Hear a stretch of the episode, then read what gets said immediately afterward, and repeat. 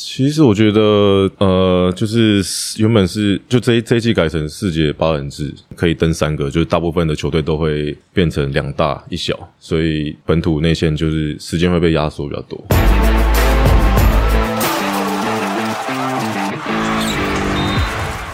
话题人物。对号入座，坐哪里？球场第一排，耶！大家好，我是郑雷，我是 Harry。好，我们今天两个人要一起来访问，就是新北国王前锋苏世轩。Hello，大家好，我是世轩。好，太棒了，太棒了！哦，今天我们掌声还特别多、掌声如雷哦 庞大阵仗啊！来，在麦克风前面会紧张吗？先跟我们分享一下。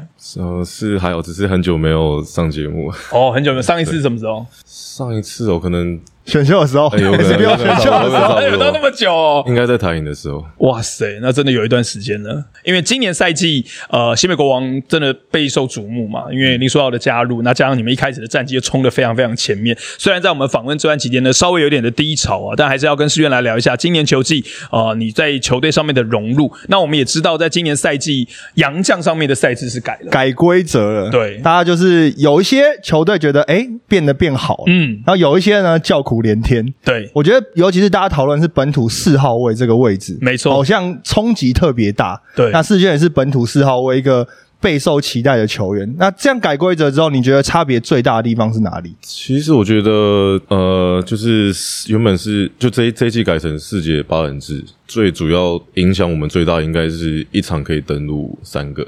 嗯洋将，因为去年的之前的话，可能就是一场登两个，所以可能就是教练团会去针对对手的阵容，然后去可能去有时候可能就变一大一小，嗯，那一大一小的话，可能本土的内线就会比较吃重。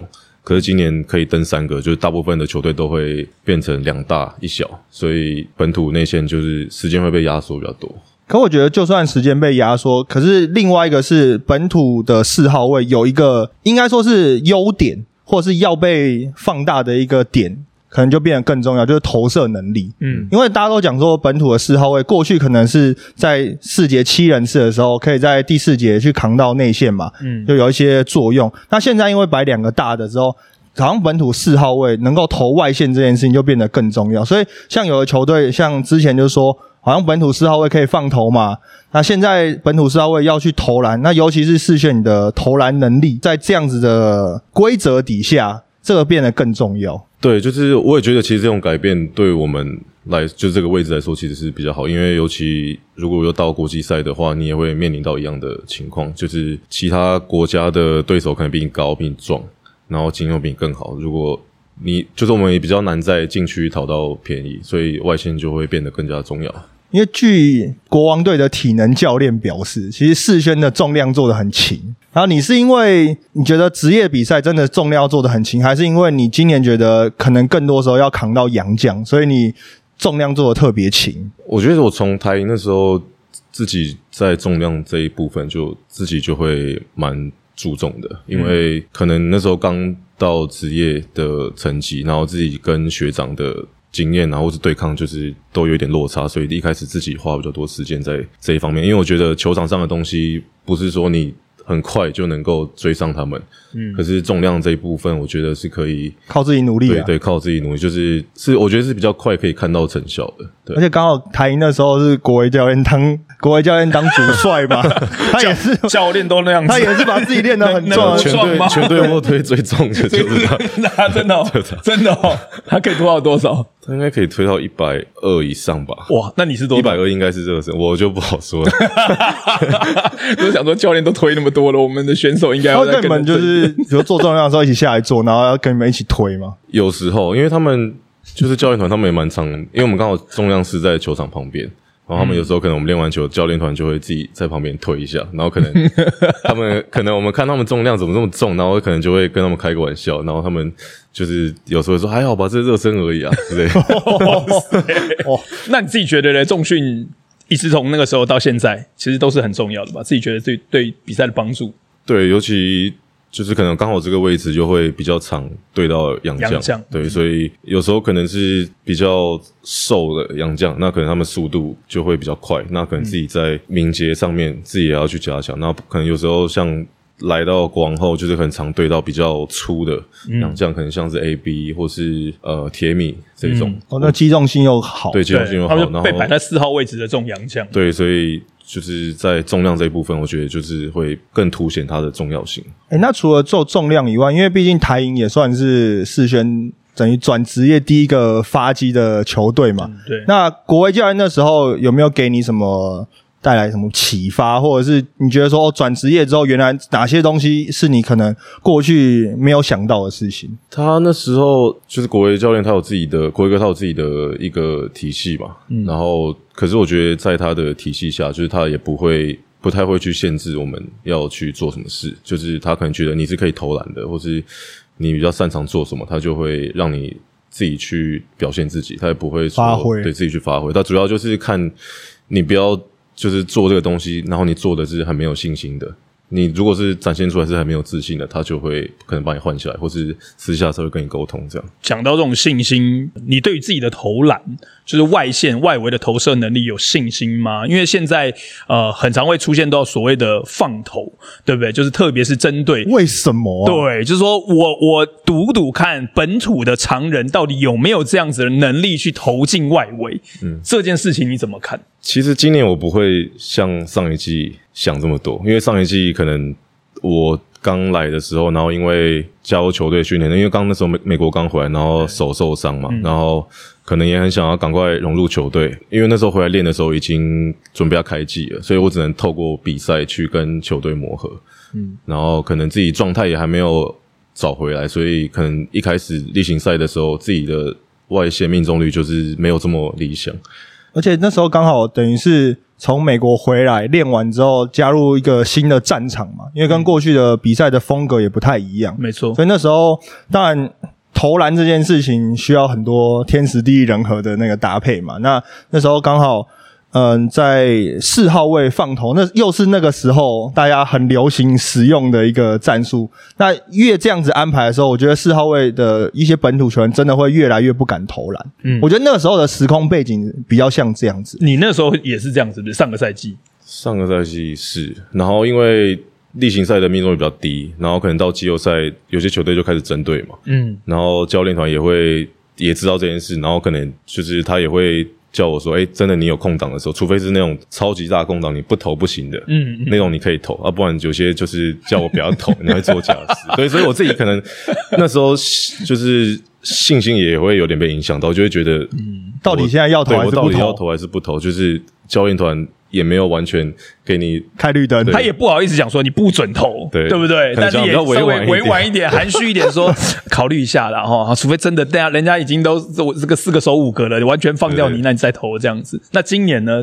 改变上面是什么？今年因为去年自己也知道自己该去加强的部分，第一个当然就是外线，所以自己休赛季也花比较多时间在这一部分。然后就是还好开季的时，就是到目前的命中率是比上一季好蛮多的，所以教练团也有开会，然后也有叫不会不会再像去年一样叫我去做一些比较辅助，就是叫我今年可能就是比较多可能拉开空间这种的工作。只要有空档，基本上开绿灯啦，对，就比较放心让你，因为我也觉得他打的比较自在一点、啊。对像我觉得现在打得比较自在。我觉得一个是上场时间，嗯嗯，也比较稳定一点，然后加上定位也比较明确。因为其实，在录这集之前，我早上当天的早上打给他在过去师大的教练王志群，哦，然后我本来是要跟志群讨论一些别的事情，然后我就刚好问他说：“哎，那个你你在教世轩的那个过程，你有没有什么印象深刻事？”他其实一直讲到两个很重要的事情是定位。你只要给世轩明确的定位，他可以知道自己要做什么么事情啊他说那时候在师大的时候，因为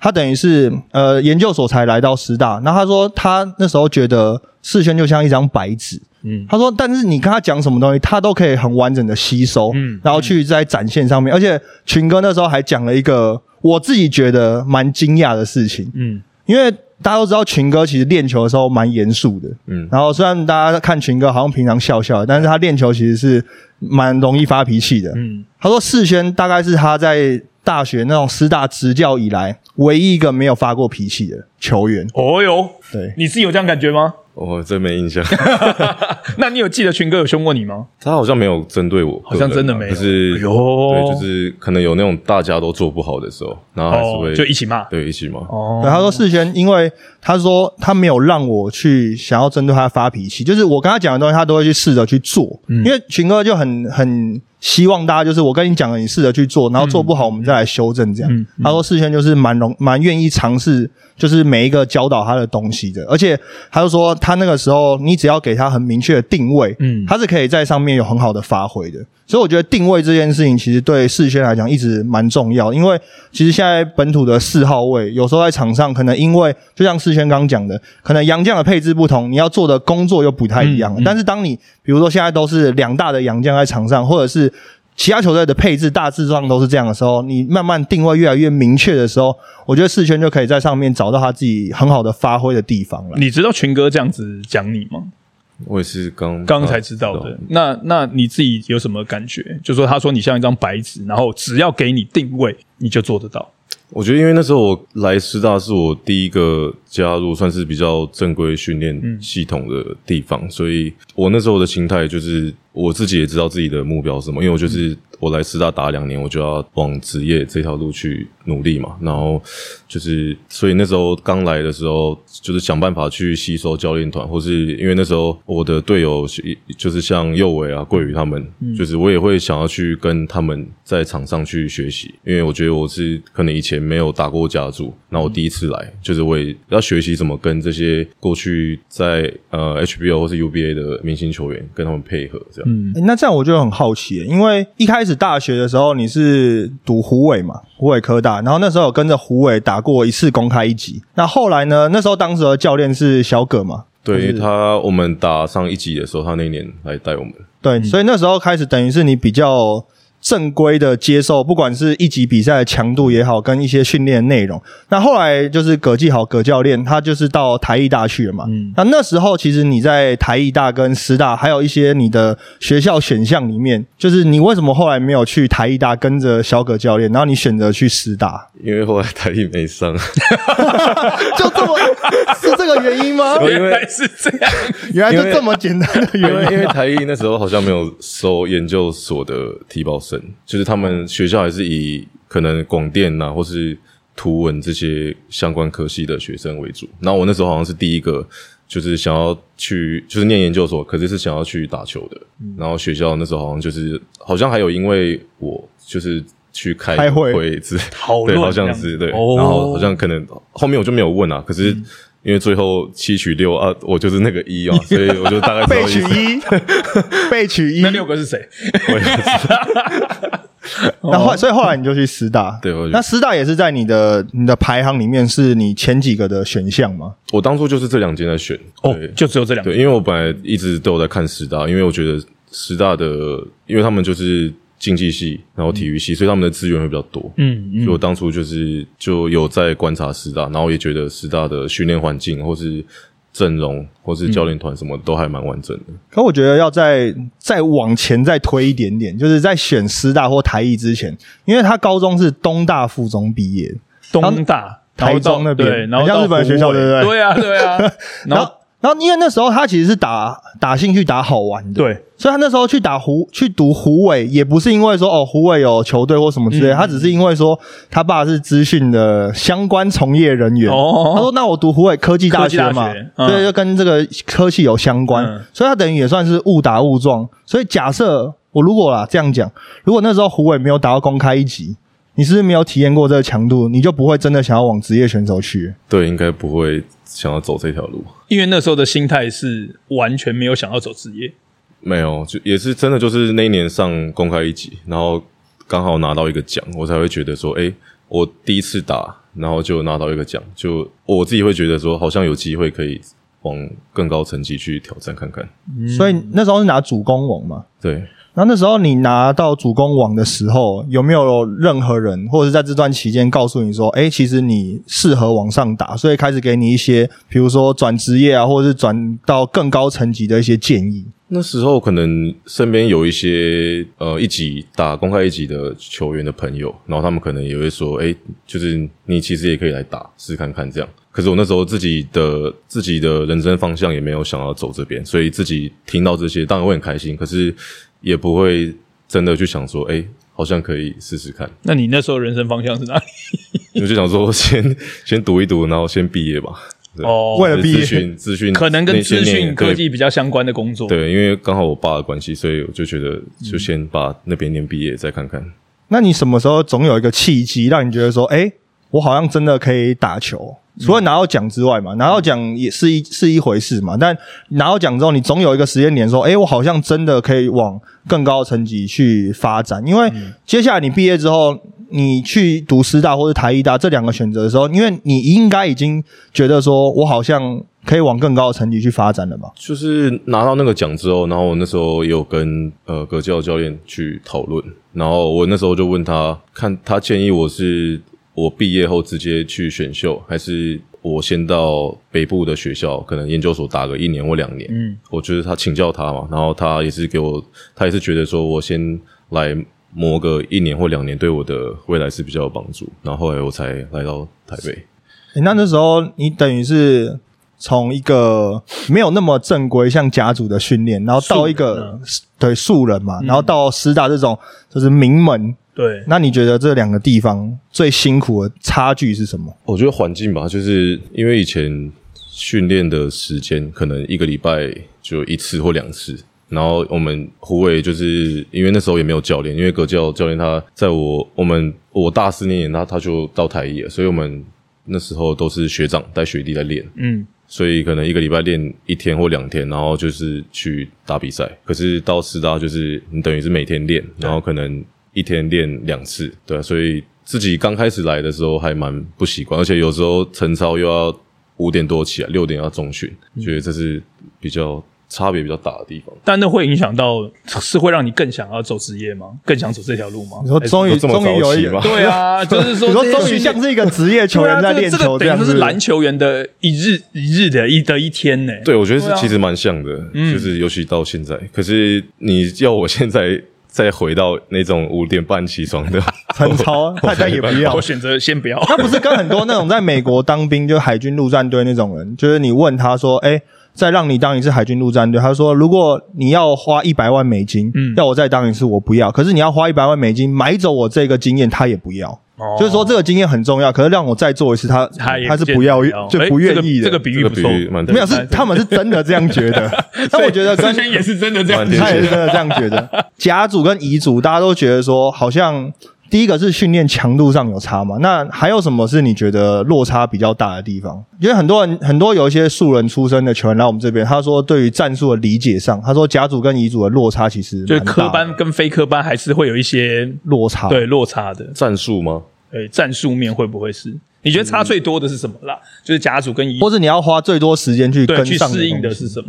我觉得一开始就是经验，因为以前打的比赛没有这么多，那甲组可能第一个人他们训练时间多，然后可能平常也很常在约友谊赛，然后比赛的场次也比乙组或是二级来的多，所以我觉得那时间拉开，就是他的经验值会差的更多。哎、我有听过一个说法，就是对乙组球员的一个说法，就是说，因为乙组球员不像甲组球员，可能你从小到大都在一个体系里面，所以有些的甲组球员其实很早就被定型了。嗯，就你是打控卫就打控卫，然后你比如说你刚好运气比较好，小时候就长高了，那可能你就要开始打中锋。嗯那乙组的球员是因为比如说一个学校身材突出或是能力突出的人也不多，你就等于是一号到五号全部都要打要做很多事，要做很多事，所以变成是这样子的球员到甲组之后，反而你什么都会一点点，然后你再从职业或者是甲组的这样训练环境里面，再把一两个东西专精之后，其实那个进步的空间是比某一些甲组球员来的大。你有同意这样的说法吗？我蛮同意，可是我自己觉得我还好，因为可能我从高中、大学到我自己在高中、大学都是偏内线，因为都是可能是球队最高的，都涨最高的了。对，都是最高，所以也不会说要一号打到五号这种。我是我觉得我比较不会，可是我也看的同意你刚刚说，就是很多球员是可能他在遗嘱的时候，他可能是要什么都要做对什么都要做，要得分，要抓篮板，要助攻，要推快攻什么的，可是你自己有把自己一开始都定位到内线球员吗？那不是他愿意的，也不是 虽然不是，不是他可是可愿意的是你看世轩的投篮呐、他的脚步、他的移动，就像刚群哥讲的嘛，你交给他的任务，他是可以做的。我我不觉得他是完全被定位在就是本土的内线的球员这部分，他是可以做很多事情。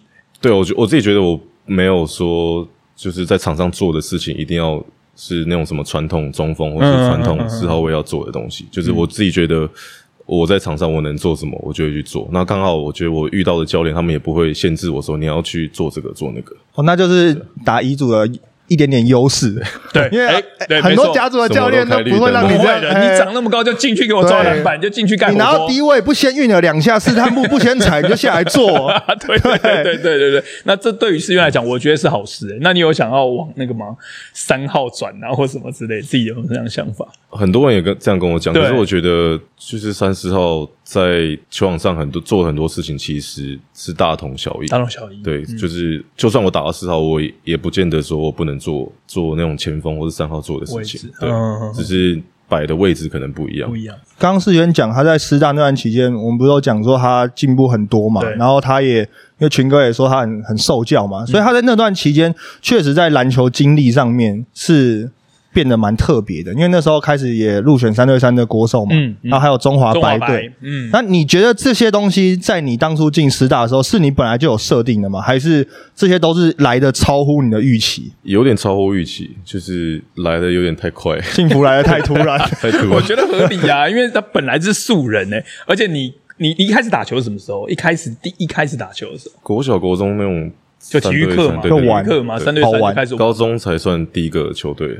但是国中打球的时候，那个时候真的就是好玩，你喜欢篮球这项运动这样子，然后你到高中才开始有加入到球队，对。所以我觉得对他来讲，他应该真的就是超级大 surprise 啊！就是每一个你爸妈应该也都没想到你最后会变职业篮球员啊。没有，我自己都没想到对。啊，本来要去 debug 的，哎，去当工。那重点是因为你本来都进虎尾了嘛，嗯然后也是走资讯这这个这一条路嘛，那你爸妈突然知道你说，哎，我接下来可能要以打球为生，他们你们家没有那个吗？反弹吗？没有，因为他们也知道，可能我对大写程式可能比较没没有兴趣有什么对，嗯就是可能因为我爸的关系嘛，所以我当初选。可是因为后来我也是好像可能大大三升大四那个时候有一次吃饭，我其实也蛮紧张跟他们讲，然后可是他们也没有很反弹，没有反弹，就你说是在一个吃饭的场合，没有把菜喷出来之类的，没有 那。你怎么讲？把，我要当职业球员哦，或者说我想要打球，嗯，就是之后要打球。那时候在湖尾的时候，还是在师大的时候？在我的时候，大三升大四的时候，在我的时候哦，那其实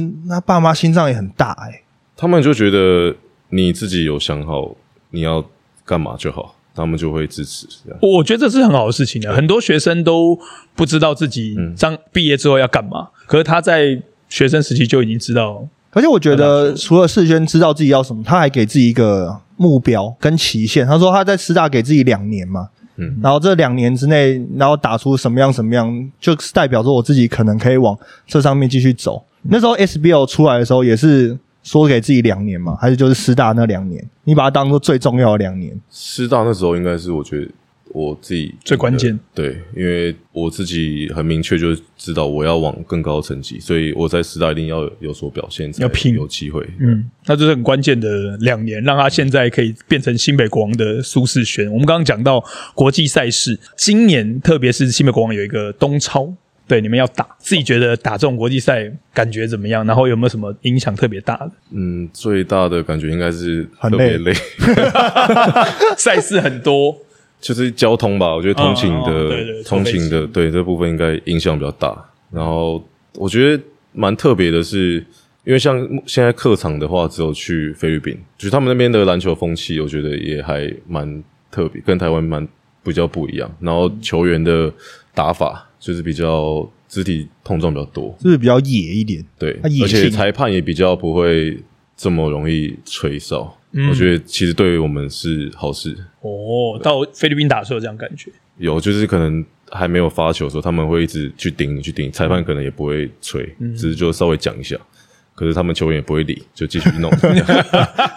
那那个嘞，裁判讲归裁判讲，裁判讲对提醒呢，态度造就。那如果在新庄这边自己家里面打外队的，那感觉跟例行赛是不是也不太一样？还是有差，就是因为毕竟就是跟其他国家，嗯，那就是也比较就就就像是国际赛的感觉。那当然强度上啊什么的，就是跟例行赛还是有一点差别。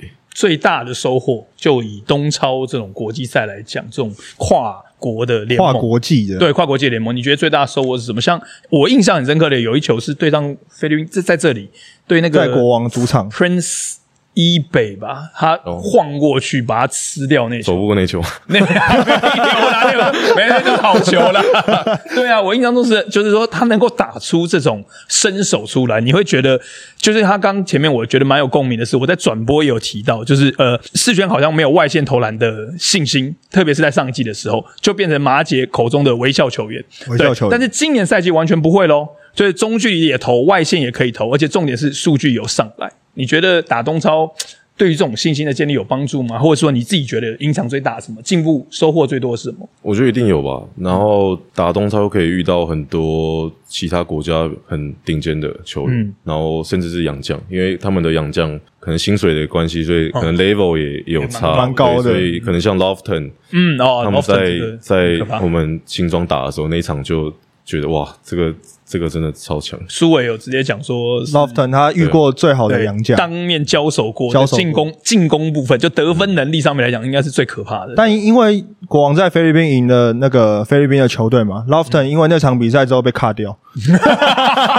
真的被卡了，真的被卡掉了。哇他他真的被卡掉了试。出了。被释出了，因为真的没真的他真的被释出了。然后重点是最好笑的是，就国王队在 菲律宾赢了那一队嘛，然后他们的那个小洋将 Lofton 就被被卡掉，被被电信卡一被卡掉之后呢，马上打电话到台湾问台湾的经纪人说有没有机会，他的位置，对有没有机哎？会，但是报价比较高一点，哦所以暂时暂时还没有机会。但是因为那 PBA 的那个就菲律宾那边的现在在打那个总督杯嘛，嗯。他们的当地的联赛嘛，然后他们是只有单一洋将，就只能用一个洋将。所。以可能取舍上面他就没有办法，因为他卡是比较算小洋将嘛，小洋将所以就有点像是你到一些决胜的时候，你可能的得分能力如果没有真的这么突出，或者那么稳定。对的时候，对嗯你就会被当做一个打点的对象，因为对方可能用大洋将，所以真的就是打完你们那场之后，他就下课了。哇，这我还真不知道哎、对他，我现在告诉你就下课了。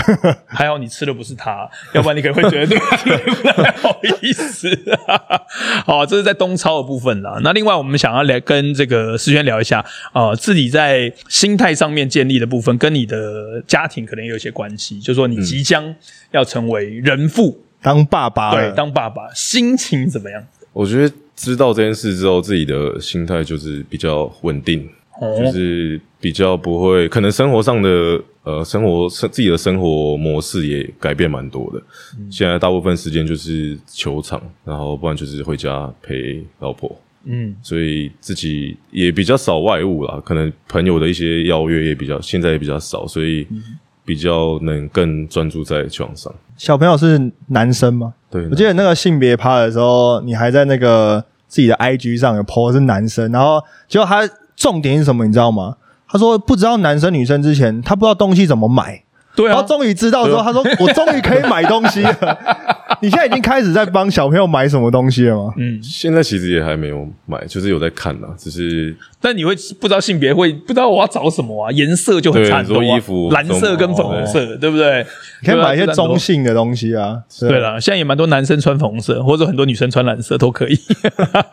没有啊，基本就是国王的一些小朋友的东西，先弄一套回家嘛。哦哦，对对对对，那是必有有有要的啊有在准备，合理合理有在准备合理对吗？就是衣服啊、小的球啊，可以玩的啊。你自己有比较想要是男生女生吗？我自己比较想要男生。哦，那就我刚刚好，就是那老婆想要女生，对，我想因为双鱼座的关系，为什么？觉得男生比较多小外物，想的比较多一点的。哦，你已经知道预产期，所以就知道是一个双鱼座。对哦，哇，那那你也想蛮多的。那 是他老他老婆觉得，他老婆觉对，因为我觉得我比较想要男生，是我觉得可以跟他一起玩，玩，或是哦长大可能可以运动教他打球对教他一起运动啊之类的。嗯，欸所以他如果以后长大说他要打球，你应该也是支持的吧？我 OK 啊，我就是支就是看到想要做什么，不要不要走偏就好。对啊，打球这个是一个蛮好的选择啊，而且好像慢慢越来越多，就是家长愿意让小朋友打球哦。嗯因为以前我我们在听很多球员的访谈，十个有八个都说我家一开始是反对，可是后来怎么样怎么样，但是怎么样怎么样。但现在慢慢的一些年轻球员或者中生代的球员在接受一些访谈的时候说，哦，其实我们家里一开始就蛮支持我打球的。嗯是不是真的有这样子的一些差别？我觉得世轩是一个非常好的例子，诶，就是跟电视机前面或者是说你在听的听众来讲，他一开始打球，他也没想过自己是职业球员，而且我相信他 even 到甚至到湖北念书的时候，他喜欢打球，依旧还是一个兴趣。那他想要做的，这个跟我们下一题有有关系，就是说，如果你不打球，你觉得你会做什么？我帮你回答，因为工程师啊，搞不好然后我以啊，我以前我以前会觉得我就是当工程师，可是我如果现在你说现在如果球员退休后，我觉得我应该不会走工程师，我应该会还是在球界。我比较想走金融业，金融业我觉得可能对理财那种比较有兴趣。你不会连现有想法吧？哇，世轩的人生蛮多惊喜的、欸，哎，刚好在国王也蛮适合的啊。哎、对哦，哎、可以哦，以后自己创一支球队。有一些你知道来自金融圈的朋友，对对对是确实是比较多一点的。哎、这样子世轩不错哎、就是你看他当初在国高中的时候，他同学应该也没想过说他会变成职业篮球员。当他当职业篮球员当当的时候，你也没想过他以后会变成球队老板。就是他有说他球队老板吗？金融业啊，他只是说赚大钱买球队、啊。哦，希望有这一天，希望有确实确实，现在以球队来讲，金融为体系的球队是比较多蛮了，蛮多的啊，蛮多的。对啊。那你想要走金融业是哪一个部分？对啊比如说想走金专吗？还是对当哪一个部分投资的啊？看哪一部分有兴趣，因为我觉得我自己对投资理财这些还蛮有兴趣。其实你已经现在开始了，对不对？就是在有。有稍微接触啊，只是还没有到很专精。那是因为要组成家庭，有小孩子的关系没。有一一开始就一开始就有这样对，想以所以他前大学的时候就会可能看相关的书，欸他算是对他自己很有规划。对啊。因为有些人就是很会赚钱，但是赚了钱不知道要干嘛。嗯嗯，像很多职业球员不是吗？就是刚拿到一一个合约之后，买车的买车，送礼的送礼，对对对然后弄一弄之后发现自己没钱了，就是开始没办法，没有像他们这么会赚，只能只能装 点这些钱都很辛苦，很重要，都是辛苦钱呐，都是辛苦人。所以要好好存啊，好好存没有，这跟国王队老板的那个家族理念很像，存一块钱才是赚一块钱，才是真的你的钱。对对王那个王永庆先生的名言，你都看什么理财书？我很有有想知道以。前看一些比较观念的啦，可是我最近也现在比较少看，只是就是一直对投资这些都蛮有有兴趣的嗯，哦，所以如果现在这样，如果不打球了，就退下你的战袍之后，你反而不会觉得说是跟科技有关的，是金融有关的。对，那当然是钱多就去哪里啊！现在 要赚哪一份钱的？蛮蛮实际的吧 奶粉钱还是很重要啊。哦，把把这个那个技能先培养好，他到时候选择就很多。对啊，对，所以我觉得世轩今天访谈其实真的让我们感受到，哎，这个或许其实世轩虽然他在打起球来，感觉起来并不是那么的高调，但其实他脑袋一直在转。然后从群哥这边讲的也是，从我们访谈内容一直在吸收啊，一直到现在都还是在一直观察，然后场上给他的东西，他都可以蛮快的去，不管是尝试或者去做反应。其实我觉得这个对于职业球员来讲也很重要，因为现在大家每个球队可能每个礼拜每个礼拜打完，调整的速度都很快。对那你当你在球场上能够马上的吸收，然后去用在自己的比赛里面的话，这个也是你当做职业球员能够跟上这样子的比赛节奏一个，我自己觉得蛮重要的一个优点啦。嗯，你有想过什么时候退休吗？或者是说想要再打几年吗？嗯，自己一开始一开始来这边打职业的时候，自己就目标设定至少三十五吧，三十五岁，对，至少希就希望能打越久，当然就打越久，嗯，现在运可是也没动科技有也没有局限，可以啦。对啊，也没有局限三十五就已经有金融产业要挖它。如果有其他的机会，当然也不排斥啊。哎、这这个其实真的很符合现在的斜杠概念呢、对啊，其实他都已经准备好了。那最后还是要请你来讲一下篮球，毕竟现在是篮球人，那篮球对你的呃人生来讲，起码到现在为止啦，都影响很大。篮球教会你什么样的事情，跟我们来分享？嗯，我觉得有一句话，就是有一个教练他跟我讲过，那我觉得自己对自己从大学，然后到现在就是帮助很大，就是坚持做对的事。我觉得他就是帮助我在不管是表现好的时候，或是表现不好的时候，就是想到这句话，我就会觉得有办法继续朝自己的目标前进。就是打不好的时候，就是专专心更专心去训练、去练球。那打得好的时候，也不要因为自己表现好，然后就是有点迷失，知道自己的目标是什么，然后就是坚持做对的事，就是继续朝自己的目标前进。这样，这算是你的座右铭，人生座右铭。我觉得这句话影响我蛮大，大所以我自己一直把这句话记在心里面。小朋友三月要出生，嗯这个观念也会继续的 pass 给他，对不对？有没有什么话可以利用这个节目跟老婆或小孩讲的？我们以后放给你小孩看啊，对啊我们把你剪出来对啊放给你小孩看平常平。常晚上讲很多了，都当面啊，当当面讲更好啦。对，当然也是看世娟啊、呃接下来的发展，我们希望他在篮球路上面可以啊、呃越来越好。其实现在呃已经不是那么干干净净的一张白纸，然后已经吸收很多东西了，但是我们相信他应该那要海绵了，对。可以继续的吸收。嗯哎、你自己嘞？接下来的赛季，呃，有没有什么样期许目标？目标今年给自己的目标，当然第一个就是如果有机会拿进步奖的话，最佳进步奖哦。自己的目标第一个。那那竞争对手蛮多的对，哦，蛮多的，对蛮多的，没错。有几个在 自己也有在观察，知己我知彼，知己知彼。我。现在发现他其实是心思很细腻的对，对。来，如果有机会，当然就是想要去挑战看看。那对啊进步奖我觉得当然最重要就是要维持自己的维持，或是比现在的表现再更好一点。更好。所以我们希望在接下来的比赛，可以好好来期待新北国王以及苏世轩的表现。那当然，在球场第一排呢，也会跟大家继续的来见证 Plus League 呃更多的赛事，还有更多的访谈内容。今天非常谢谢世轩，谢谢我是杨志磊，我是 Henry，我是世轩，我们下次球场第一排人物专访再会啦，拜拜，拜拜拜。